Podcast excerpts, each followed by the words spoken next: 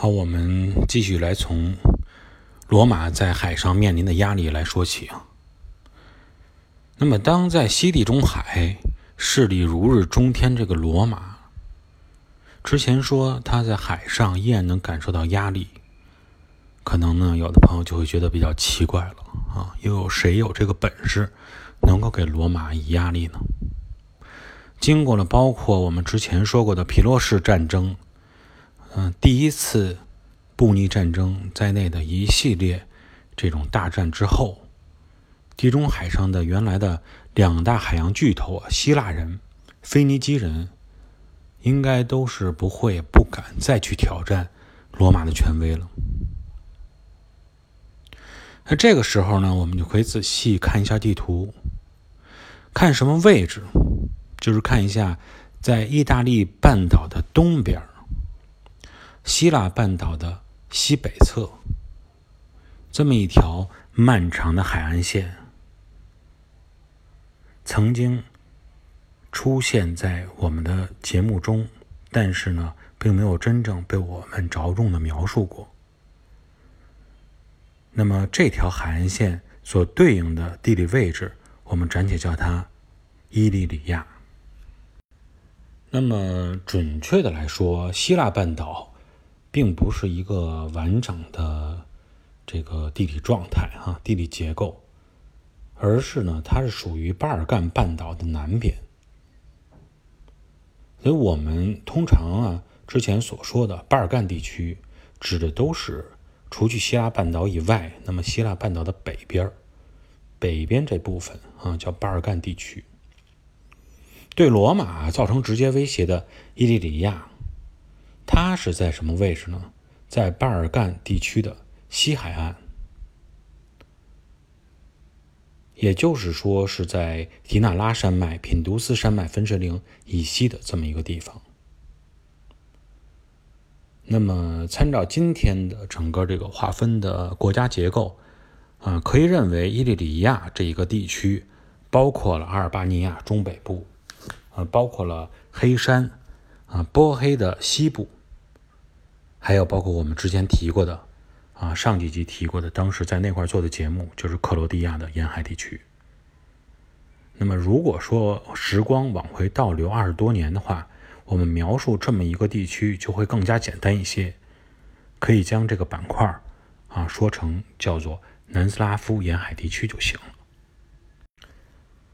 实际上，伊利里亚人啊，在公元前的四世纪。也就是马其顿王国崛起的那个时候，就已经进入到了王国时代。啊，他们曾经啊最辉煌的时候，啊曾经攻入过马其顿王国。当然了，后来这个亚历山大和他的父亲也是曾经两度呃征服过伊利里亚地区。那么，伊利里亚王国到底是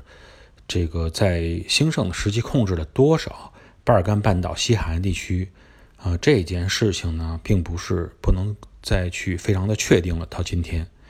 那么就像今天巴尔干半岛本身复杂的这种结构也是这样，很多东西变化的太快，啊，你没法去完全的确认当时它所统治的地理结构。嗯，但是能够肯定就是说，它的核心区域啊是在品都斯山脉以西这么一个地方。就是如果按今天的这个国家来说，就是在阿尔巴阿尔巴尼亚这么一个地方。一方面呢，这个这块地方相对来说呢比较开阔；另一方面呢，也是因为它与希腊地区呢相邻，啊，能够有机会从希腊地区获得很多利益。但有一个就是他们跟马其顿人不太一样的地方是什么问题？就是它跟希腊地区呢中间有一个山脉把它分割开来了，所以伊利里亚地区啊没法像马其顿那样与希腊人完全的去进行融合。所以呢，他们这个伊利里亚人，包括伊比鲁斯人，都是将眼光投向了亚得里亚海的对面。那么从整个的这个位置来看呢，伊比鲁斯所投向的就是意大利半岛南部的大希腊地区，这也就是当时我们之前说的皮洛士啊介入大希腊地区的这个原因和背景。而伊利里亚所对应的，则是呢更往北边一点，亚得里亚海以西的这么一个地区。也就是说，伊利里亚人要想跨海扩张的话，那么他们自然的扩张方向就是意大利半岛的东海岸这么一个地方。那么，在这个古时啊，古代的这种冷兵器时代啊，一说到扩张，实际上我们看它，不管是哪个民族、哪个国家，它这个扩张的本质，都是在受到利益驱动的情况下而进行的。即使说有些是被动反击而引发的这种扩张，它的动机依然是啊，不想让自己的利益受损，啊，让自己的利益能够更加这个扩大化。从获取利益的这个角度来看，那么可以分几类啊。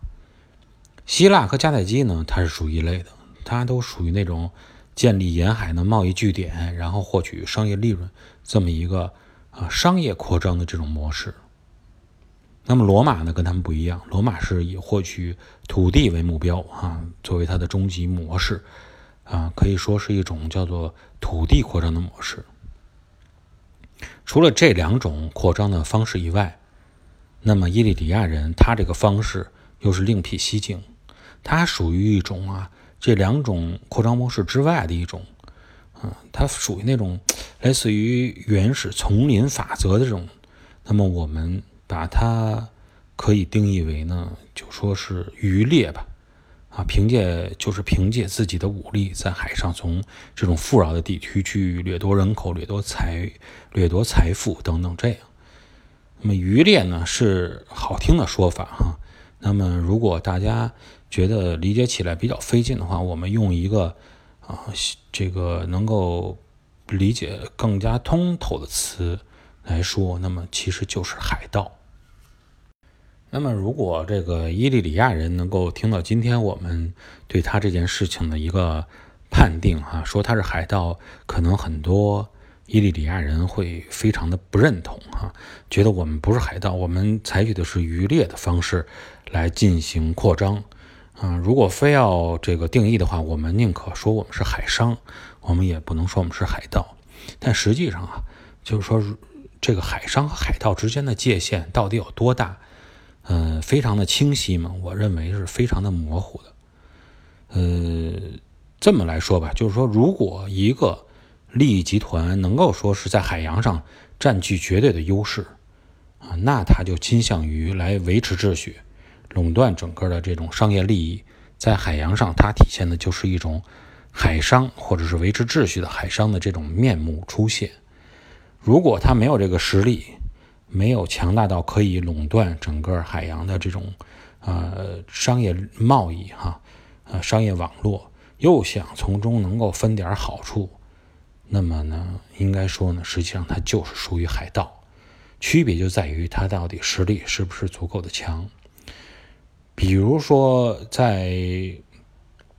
那么英国崛起的过程中，不就曾经发生过啊？西班牙人运回了大量从美洲运回大量的这种珠宝财物，最后眼红了的英国人，甚至说能够给海盗发放执照，然后进行这种丛林方式的掠夺。嗯，那么后来呢，他这个实力这个聚集起来以后，成为海洋的控制者以后，又变成了这种国际秩序的维护者。这就是实实力不同哈。他扮演的角色就是不同的。那么再说回到伊利里亚，伊利里亚人实际上针对于意大利半岛东海岸的掠夺由来已久，很有历史了。那么当罗马成为整个意大利半岛中南部的这个管理者和统治者以后，他们遇到的依然是这些海盗的劫掠和骚扰。比如说，航行于亚得里亚海的这些罗马商船，就经常会遭遇到来自对岸的这些海盗的攻击。实际上，这些海盗幕后的主使依然是伊利里亚王室。那么，为了打击这种海盗行为呢，罗马海军是在公元前的二百二十九年对伊利里亚王国发动了一次远征。嗯，罗马海军没问题哈，战斗力非常强大。甚至于战胜过强大的迦太基海军，那么你要想击败这个伊利里亚的海军，啊，所谓的海军也就是一些包括很多海盗组成的这些，呃，战斗力自然是不在话下的。打服了伊利里亚以后，罗马呢却怎么样？他对这个伊利里亚沿海啊，这个山地没什么兴趣，所以呢，没有在这儿进行久留，也没有进行统治，而是扶植了一个这个代理代理人，所谓的代理人来当这块的国王，然后这些军队呢就撤回到意大利本土了。那么实际上这一个做法呢，我个人来说也是觉得相对来说比较奇怪。因为像亚得里亚海，那么它的按理说它的东边啊，就是伊利里亚这一边，包括它的海洋的整个的环境也好啊，气候也好，海洋的水质也好，都要比嗯亚得里亚海的靠近这个意大利这边它的西边要好很多啊。如果你要是有时间去这个。包括这个波黑呀，包括克罗地亚这个沿海这些这个地这个边上去看一看的话，你会发现一个很重要的特点，就是这海水清的啊清澈见底，甚至于比我们见的很多湖水还要清啊。海水可以说是湛蓝湛蓝的，一眼可以望到海底很远的地方，然后包括海洋中的这种鱼啊，都会清晰可见。而在这个亚得里亚海的这个西边，也就是意大利的这一边，海水相对来说就是比较浑浊啊，看不太清楚，水质也不太好。那么它主要的原因呢，就是由于本身在北半球，那么大洋的这个洋流的流向是一种逆时针的流向，所以它在亚得里亚海的时候，实际上逆时针流向是它先要经过亚得里亚海的这个东边。然后呢，转一个弯儿，在北部转一个弯儿，再经过它的西边，继续啊，再通过这个意大利的地方，再往这个西班牙的这边去流去流淌。所以在这个过程中呢，那么实际上在亚得里亚海的这个东边这块呢，海水把一些泥沙全部都带走了。经过北边以后，到了意大利那边西边的时候，又把这些泥沙给存留下来了，继续往洋流继续飘。所以这么着感觉呢，实际上哈，这个意大利人，我感觉，包括当时的就说罗马人吧，似乎是没有真正认清亚得里亚海东边是一块多么富饶和值得他去拥有的土地和海岸线。那么不管怎么样，他留下这么一个代理国王，实际上他的做法在后边就能看出来是非常的错误的。因为这两个地区啊，你不去真正的统一起来，以这种情况，那么就会出现一个双方不知道怎么来处理互相之间的关系的问题。罗马人回撤了以后，那么伊利里亚人就会有一种错觉，他觉得我这个西地中海的控制者呀，你没法控制我这个东地中海，我实际上势力是非常强的，你不是不愿意留下来，你是不敢留下来。所以很快呢，伊伊利里亚人在他们这个新的代理国王的领导下，又开始独立了，又开始这种重操旧业，继续要在亚得里亚海上进行这种破坏和掠夺，继续当海盗。但很显然，伊利里亚人啊，他是低估了罗马人的实力，以及呢，罗马人希望能平复后边的这个花园啊，来解决问题的这个决心。为了彻底解决到这种后顾之忧，罗马人在十年以后，也就是公元前二百一十九年，再一次发起了跨海的这种远征。这一次呢，罗马人除了击败了伊伊利里亚王国以外，啊，长了记性了，就直接是在伊利里亚驻军，来控制它的沿海的这个地区。也就是说，在这个时间点，那么罗马在它的海陆两条线上的威胁，后边的这个威胁基本上都解除了，他可以专心致志的对着迦太基来进行这种大规模的发动进攻。那么也就是在这个时候，实际上迦太基人也并没有闲着，啊，同样是紧锣密鼓的开始他们的